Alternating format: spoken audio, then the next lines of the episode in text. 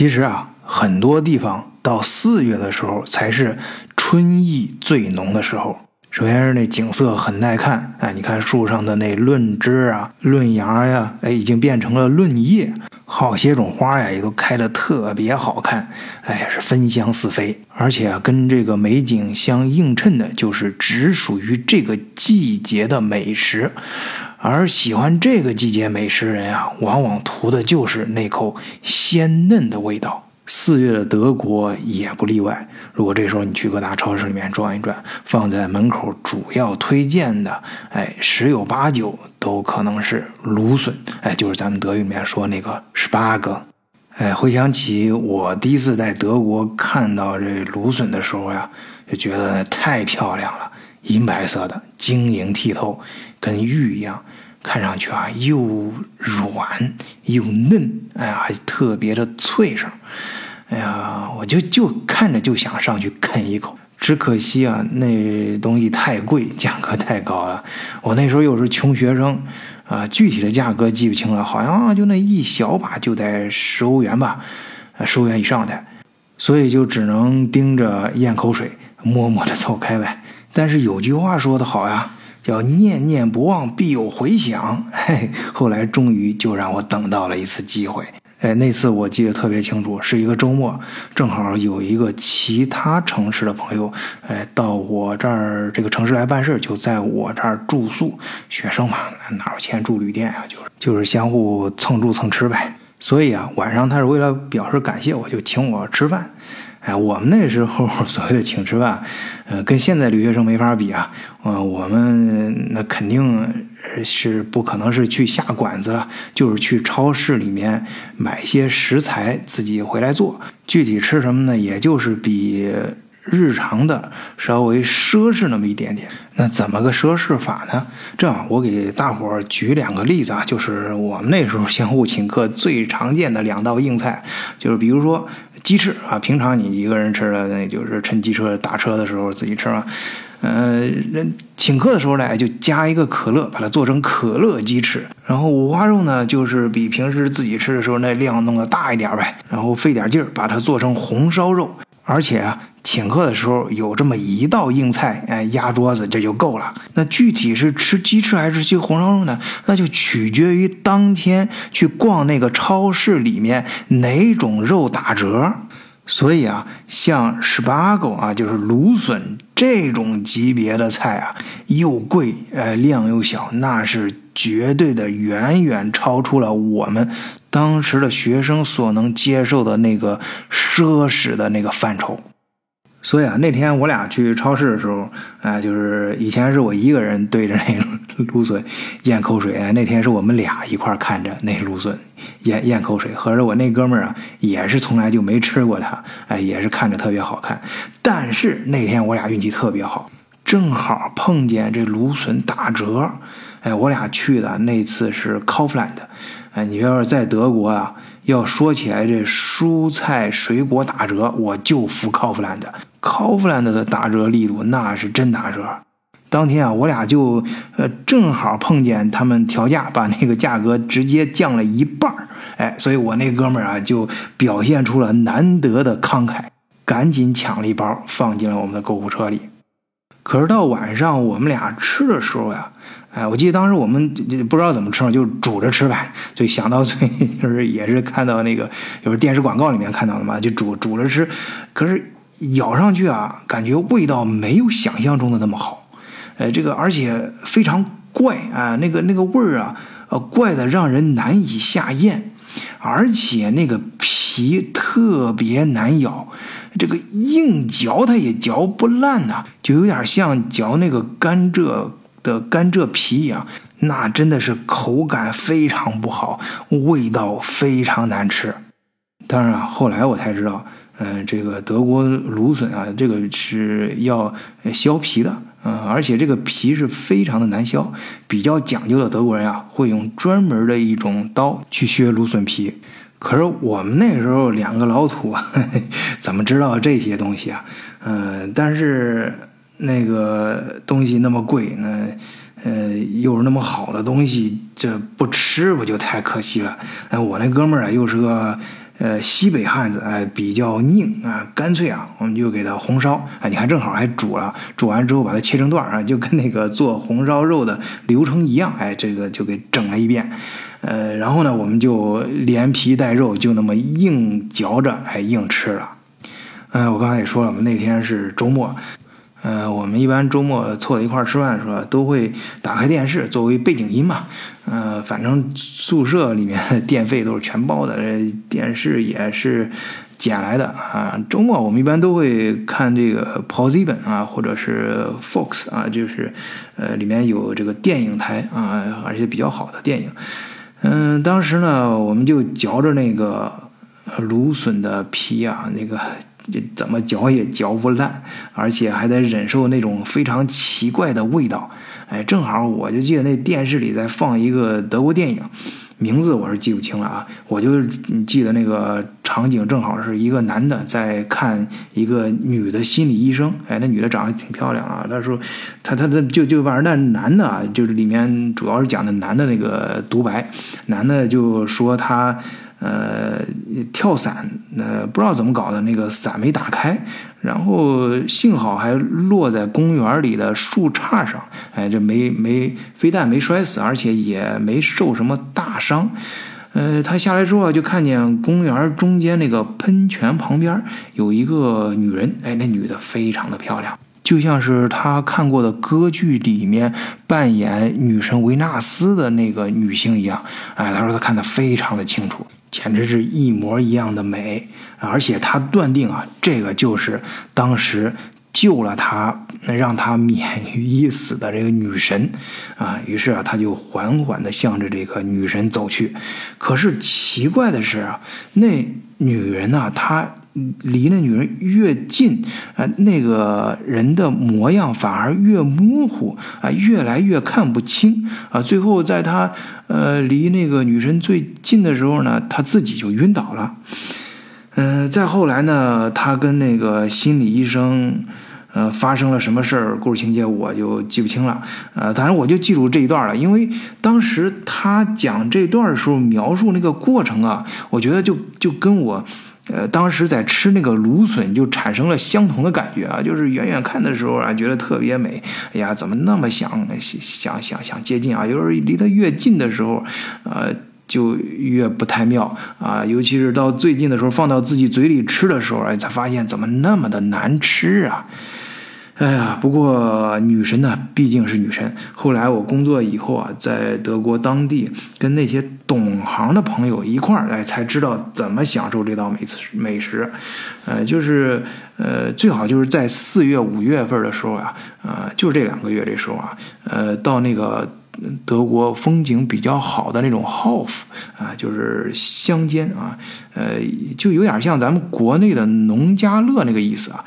但是它这个真的是德国呃非常地道的那种嗯农村乡间的那种度假饭店啊，呃然后呃到那儿之后风景不错嘛，你可以到那个树林里面去走一走呀，踏踏青啊，然后再看着这个美景，哎点一盘当地新鲜的芦笋，然后去皮啊，轻轻的这么一煮，哎浇上那种专门配的。酱汁啊，好像是用黄油和蛋黄酱调制出来的，然后再配上几片火腿肉，哎，这时候啊，我才真正品尝到了芦笋的香嫩。哎，好吧，呃，我这个没出息的这段经历啊，就跟大伙儿讲到这儿吧。呃，下面啊，我们还是请德国视角的老朋友雨落寒秋，哎，跟大伙儿分享一下。它的另一道属于春天的美食——河豚。竹外桃花三两枝，春江水暖鸭先知。蒌蒿满地芦芽短，正是河豚欲上时。德国视角的朋友们，大家好，我是大家熟悉的韩秋。这首诗呢，是苏轼当年写的江南的啊一种非常鲜美的一道菜——河豚鱼。在很多人的印象当中，我们都会有一句话叫“拼死吃河豚”。啊，在旧时候的时候呢，确实吃河豚鱼，它会有一种中毒的一个风险存在。嗯，我呢有一个远方的亲戚吧，嗯，他是一个有执照的这么一个厨师，我就问过他，我说这个河豚鱼到底有多么毒？他告诉我，河豚鱼的内脏啊，包括那些血，一般的像狗啊、猫啊吃了以后呢，这个他们是会马上就是毙命的。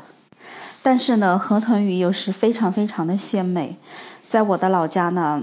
每年在清明之前，很多人都会呃尝这道鲜美的菜。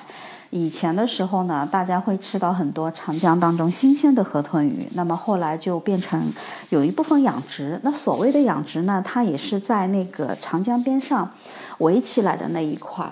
那很多人就会问，这个鱼，假如说嗯养殖的，它会不会不具有毒性了？还是很毒的。就是说，它的骨头啊，如果处理的不干净，内脏啊处理的不好的话，它还是存在毒性。那么有人肯定会说，这道菜到底有多鲜美呢？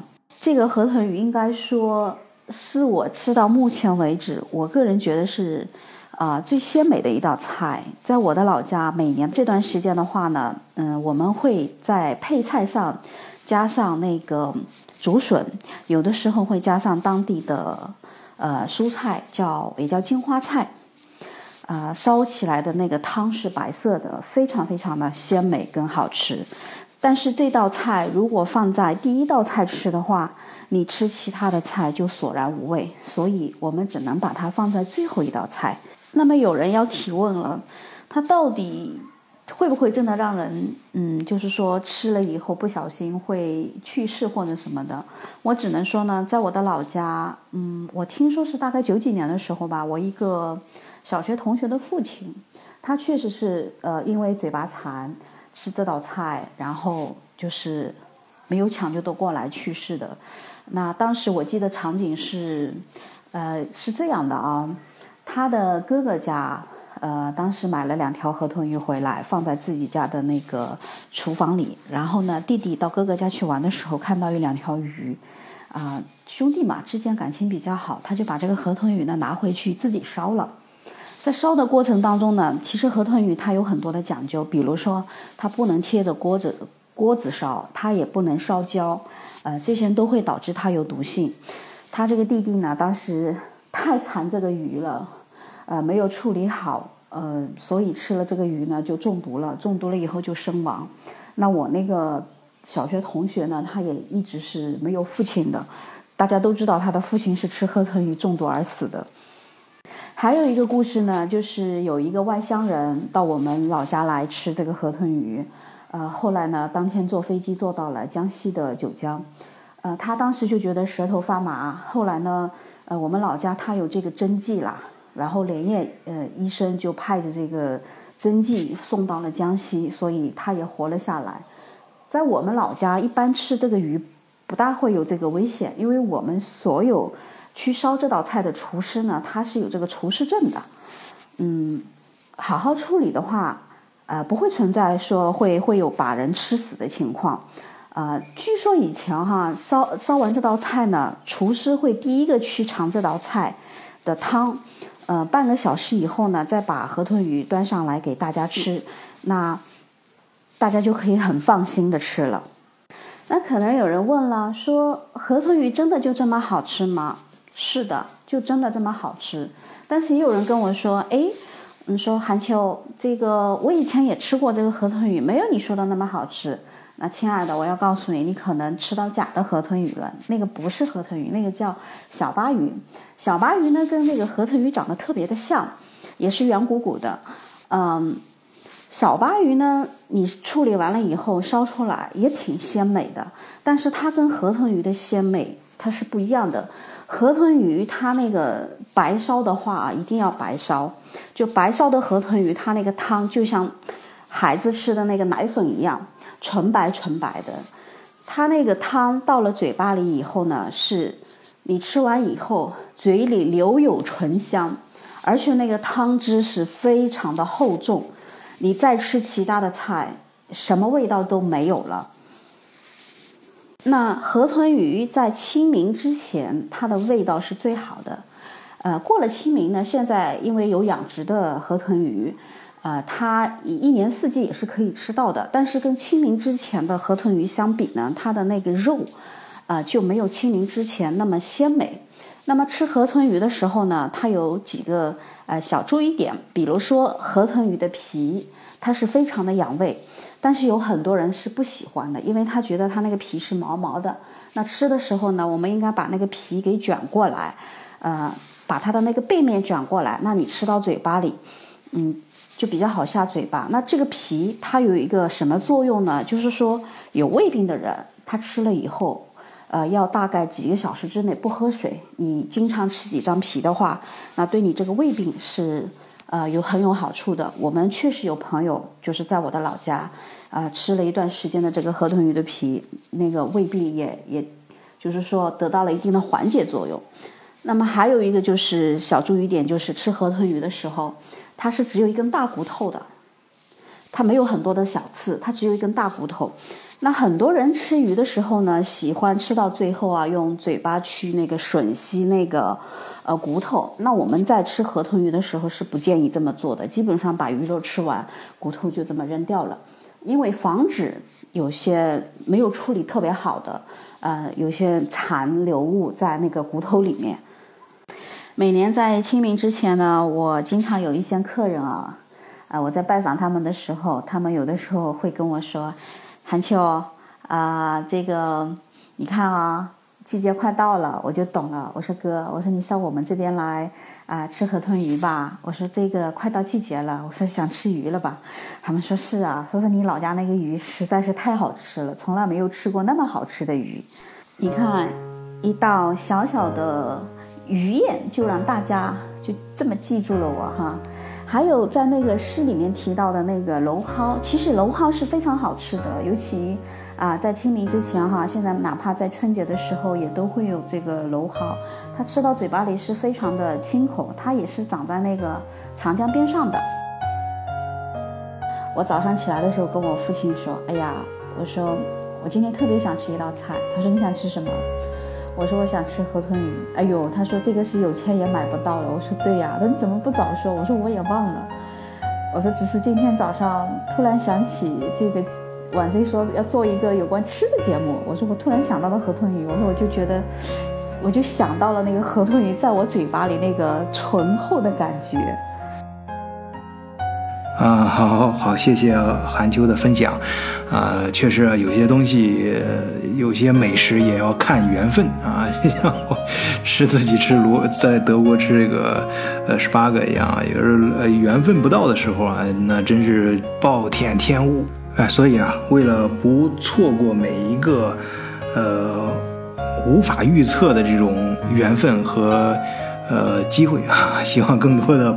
听友加入咱们德国视角，在德国视角的听友群里面，你会认识世界各地的小伙伴啊，大家都是对德国主题比较感兴趣的啊，志同道合，走到一起谈天说地啊，分享一些有价值的信息或者是有意思的事儿啊，当然更欢迎更多的听友可以找晚醉啊，分享你们的故事，一块儿参加节目的录制。好，本期就跟大伙儿聊到这里，谢谢大家收听，再见。